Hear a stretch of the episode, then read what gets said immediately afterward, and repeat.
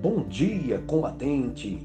O texto bíblico para nossa meditação do combate diário encontra-se no livro do profeta Jonas, capítulo 1, versículo 11, na nova Bíblia Viva, que diz: O que vamos fazer com você para a tempestade parar?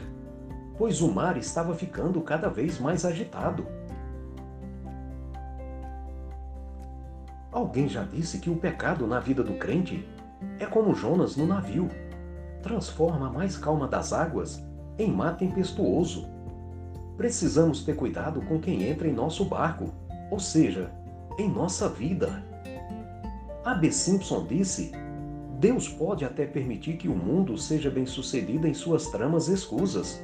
Todavia, não permite que seus escolhidos prosperem no caminho que os leva para longe da sua santa vontade. Ele possui sempre uma tempestade para enviar atrás de cada Jonas e uma rede vazia para cada Simão descrente e insensato. Deus tem sempre um grande peixe para cada Jonas desobediente que toma um navio errado.